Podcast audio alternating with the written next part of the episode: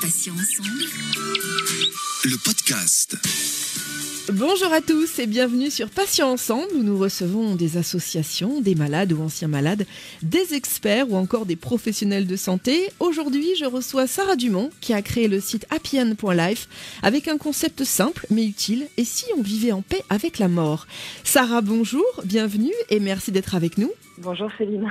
Je suis ravie de vous accueillir pour ce premier podcast. Alors Sarah, tout d'abord, est-ce que vous pouvez euh, simplement vous présenter à, nos auditeurs? Ben Alors donc euh, je suis euh, journaliste de formation.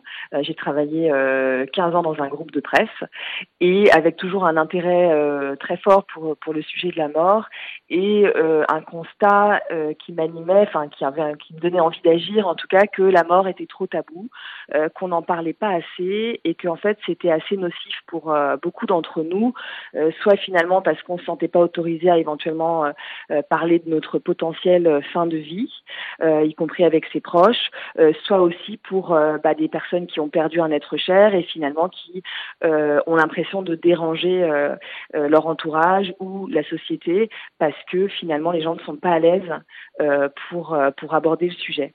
Donc l'idée est née l'idée est née il y a bah, j'ai créé le site en avril 2018, de faire un site d'information pour parler de la mort sans tabou et comme n'importe quel autre sujet de société. Donc, peu de temps après ce site happyend.live, vous avez lancé les apéros de la mort. Alors, euh, rien que le nom, euh, ah. euh, voilà, on, se pose tout de suite la question de savoir qu'est-ce que c'est que ces fameux apéros de la mort, Sarah? Alors, ces apéros, ils sont nés quelques mois effectivement après la, création du site, parce que il y avait, enfin voilà, j'étais derrière mon écran et puis je conversais avec des gens qui, bah, qui m'écrivaient pour me parler soit de leurs défunts, soit de, euh, de l'enterrement qu'ils auraient qu'ils aimeraient avoir euh, et je me suis dit bah il faut qu'on en fait que que cette cette comment dire ce dialogue entamé se poursuive euh, dans la vraie vie et je me suis inspirée des, des cafés mortels, euh, qui, euh, est un concept qui a été lancé par euh, Bernard Crétaz, un anthropologue suisse, qui a lancé ça en 2004, donc le café mortel.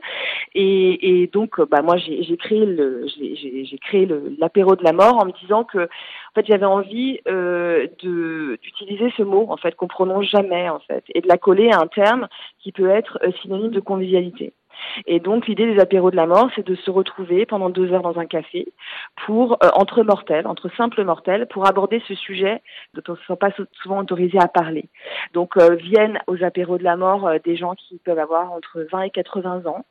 Et la parole est libre. On est vraiment dans un dans un échange bienveillant et on peut aussi bien parler bah, de, de, de, sa propre mort, de ses angoisses, de ses peurs, mais aussi de ses envies, de sa vision de la mort, de d'être cher qu'on a perdu, de deuil difficile. Enfin voilà, c'est vraiment un espace d'échange en fait, et où chacun s'écoute, où chacun accueille la parole de l'autre, et, et c'est des moments toujours très forts qui font du bien. et là, pendant le confinement, la c'est un échange que j'organise, euh, que je co-anime avec euh, euh, Sophie Pouparbonnet, qui est coach accompagnante de deuil. Et, là, pendant toute la période du confinement, on les a organisés via une application à distance, en fait. Alors Sarah, vous accompagnez aujourd'hui donc individuellement des personnes à préparer leur fin de vie. en quoi cela consiste-t-il concrètement? C'est en fait, je me rends compte qu'on vit tous comme si on était immortels alors que euh, on a tous une seule certitude de ce qu'on va vivre en commun, c'est quand même qu'on va tous mourir. Donc, et d'après moi, on a une responsabilité en tant que vivant, c'est quand même de préparer sa mort. Pourquoi? Parce que euh, il y a deux, il y a deux éléments qui me semblent importants, c'est de dire que euh, déjà, on peut avoir envie d'être acteur de sa mort, de sa vie jusqu'au bout, donc de choisir en fait la façon dont on va dire au revoir et l'énergie qu'on veut mettre dans ce moment-là. Et ensuite, l'idée, c'est aussi de dire que, et j'essaie de sensibiliser les gens à ça, c'est que finalement, de ne pas parler euh, à ses proches de ses, de ses souhaits. Je parle de souhaits importants comme le don d'organes, le don du corps à la science, euh, le, le, la crémation, l'inhumation, où est-ce que je veux reposer. Finalement, de pas de pas le mentionner, de de, de pas l'exprimer, ça laisse les gens dans le doute, les gens qu'on aime dans le doute. Et moi, j'ai rencontré beaucoup de, gens, qui, de, personnes qui souffraient d'avoir choisi sans savoir, en fait, avec une forme de culpabilité. Est-ce qu'ils voulaient vraiment être crématisés? Est-ce qu'ils voulaient vraiment reposer euh, dans le dans le caveau de sa maman alors qu'ils s'entendaient pas très bien avec elle? Et en fait, je trouve que c'est une lourdeur supplémentaire qui s'ajoute au chagrin. c'est des questions finalement qui pourraient ne pas se poser. Et, et donc, en fait, en exprimant ses souhaits, on soulage en fait, on soulage de ça. Et il faut voir aussi qu'il y a beaucoup de conflits qui éclatent pour ce, par rapport à ces choix-là. En fait, des notaires m'ont rapporté, des pompes funèbres m'ont rapporté que ça devenait de plus en plus compliqué finalement de bah, d'accompagner les familles juste pour les obsèques parce que euh, les, les, les, les, frères et sœurs n'étaient pas toujours d'accord sur les choix. Et, et donc je me dis, bah, si on le dit, si on l'exprime, si on l'écrit, et eh ben au moins il y aura, il y aura pas ce type de, de conflit. Et donc mon rôle en tant qu'accompagnante, c'est d'aider les gens, de les accompagner, parce que j'ai tout à fait conscience que par exemple écrire ses dernières volontés, c'est-à-dire ses instructions pour ses obsèques notamment, c'est pas une démarche facile. Même moi qui suis dans le dans le sujet, j'ai eu du mal à franchir ce pas-là. Donc l'idée, c'est d'aider les gens, de les accompagner dans le dialogue euh, et de, de, les aider en fait, de, de laisser mûrir. En fait, on est dans un jardinage un peu créatif aussi. J'essaie de faire émerger des, des choses qui comptent pour eux, euh, quelle énergie ils veulent mettre, quelle, est-ce qu'il y a des choses fortes, des symboles qu'ils veulent euh, voir apparaître ce jour-là. Euh, donc on va on va réfléchir ensemble et puis l'idée c'est c'est de créer un déclic et de leur donner envie d'aller au bout, de laisser un document ou en tout cas d'en parler dans sa famille. Et euh, je propose aussi un accompagnement euh, plus général qui est je prépare mon départ où là, on va euh, en fait entamer avec la personne un, une réflexion, où on va passer en revue bah, tous les tous les aspects qui lui sont importants dans sa vie, c'est-à-dire on va dire euh, ça peut être euh, notarial, matériel, euh, qu'est-ce que je veux léguer, est-ce que je veux laisser une trace, est-ce que je veux écrire une biographie, enregistrer un message pour mes enfants, est-ce que j'ai des comptes de réseaux sociaux que je veux fermer ou est-ce que je veux les faire vivre, enfin voilà, est-ce que j'ai un animal de compagnie, est-ce que, je veux qu'ils deviennent, enfin vous voyez toutes ces questions on va baliser ensemble. Et en fait moi je ne vais pas réaliser les démarches à la place de la personne, mais en revanche je vais l'accompagner pour les réaliser, l'encourager aussi dans ce sens-là. Et euh, et je la mets en contact avec des membres de mon collectif, hein, du collectif d'Atienne, qui sont des gens euh, en qui j'ai confiance et qui peuvent justement jouer les différents rôles.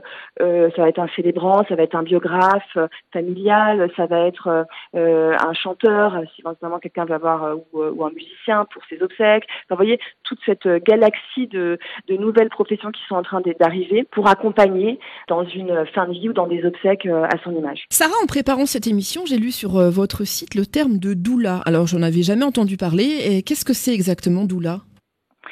Alors, les doulas, euh, ça existe depuis la Grèce antique. Euh, ce sont à la base des personnes qui apportent un soutien moral euh, et pratique aux femmes enceintes durant l'accouchement, enfin avant l'accouchement, durant l'accouchement et dans la période qui suit. Et depuis quelques années, sont nés, depuis 2003, sont nés aux États-Unis des doulas de fin de vie. On s'est dit, bah, on accompagne la naissance, il faut aussi accompagner la fin de vie. En fait, c'est vraiment quelqu'un qui va pouvoir accompagner la personne pour la soulager euh, et la, en fait, apaiser aussi ses angoisses. C'est tout un accompagnement qui se fait et qui va aussi pouvoir servir de, de lien entre la personne euh, en fin de vie et la famille, parce, parce qu'il y a beaucoup de familles qui sont qui sont éloignées. Aujourd'hui, les familles sont éclatées, les enfants s'inquiètent, sont à distance, et en fait, c'est une personne de confiance qui va jouer ce relais-là.